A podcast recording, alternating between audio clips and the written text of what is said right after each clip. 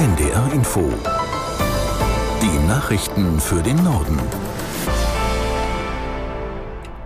Um 16 Uhr mit Tarek Yusbashi. Über 30 Jahre lang war sie auf der Flucht, jetzt sitzt sie in Untersuchungshaft. Die Ex-RAF-Terroristin Daniela Klette wurde gestern Abend in Berlin festgenommen. Ein Hinweis aus der Bevölkerung hat die Ermittler auf die Spur von Klette gebracht. Aus Hannover Helmut Eickhoff. Nach Angaben des Niedersächsischen Landeskriminalamtes meldete jemand im vergangenen November bei den Behörden eine verdächtige Person. Fingerabdrücke haben dann jetzt offenbar die Gewissheit gebracht, dass es sich um Daniela Klette handeln musste. Gestern erfolgte dann der Zugriff. Widerstand habe Klette nicht geleistet, so die Ermittler. Diese Festnahme sei ein Meisterstück, sagte Niedersachsens SPD-Innenministerin Behrens, ein Meilenstein in der deutschen Kriminalgeschichte. Daniela Klette gilt als Teil eines Trios, die Staatsanwaltschaft Verden ermittelt gegen die drei wegen versuchten Mordes und schwerer Raubüberfälle. Zuletzt soll das Trio im Juni 2016 in der Nähe von Braunschweig mit Panzerfaust und Maschinengewehr einen Geldtransporter überfallen und mehr als 600.000 Euro erbeutet haben. Mittlerweile hat es im Zuge der Ermittlungen eine weitere Festnahme gegeben. Die Identität dieser Person sei noch ungeklärt, so die Ermittler. Es soll sich aber um einen Mann im gesuchten Alterssegment handeln. Die Überlegungen des französischen Präsidenten Macron, westliche Truppen in die Ukraine zu schicken, sorgen weiter für Diskussionen.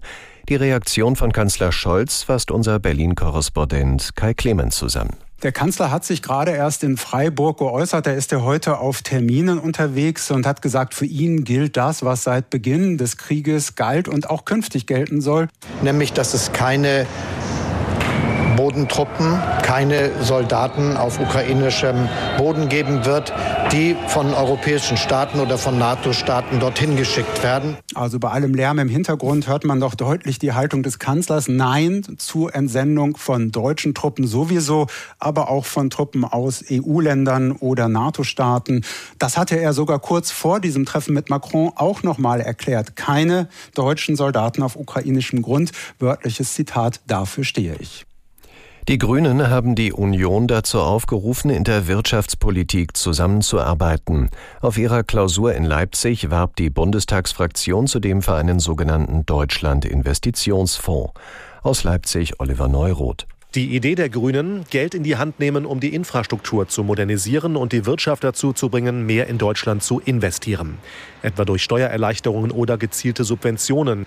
Das Geld für den Investitionsfonds soll nach Vorstellung der Grünen-Fraktion aus neuen Schulden kommen. Die Rede ist von einer Reform der Schuldenbremse. Die Grünen rufen die Union auf, dieses Projekt gemeinsam anzugehen.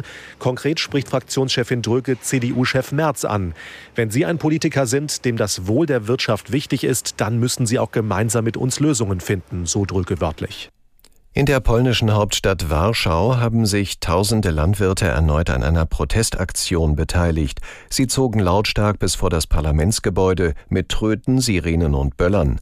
Anders als bei früheren Demonstrationen waren dieses Mal keine Traktoren und Landmaschinen erlaubt.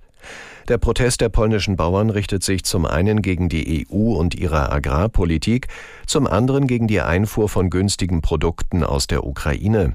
Erst am Sonntag hatten die Landwirte die Autobahn 12 nahe Frankfurt an der Oder 24 Stunden lang blockiert.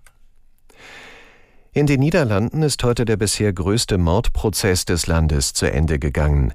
17 Männer einer berüchtigten Drogenbande waren angeklagt. Aus Den Haag Ludger Katzmierzak. Lebenslang für den Drogenboss Riduan Tachi und zwei seiner Stellvertreter, dazu Haftstrafen von knapp zwei Jahren für den kleinen Geldboten bis hin zu 29 Jahren für die engsten Komplizen der Haupttäter.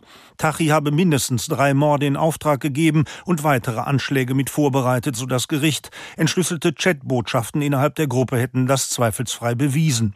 Belastend waren außerdem die Aussagen des Kronzeugen, der wegen seiner Zusammenarbeit mit der Justiz zu zehn statt 20 Jahren Haft verurteilt wurde. Das waren die Nachrichten.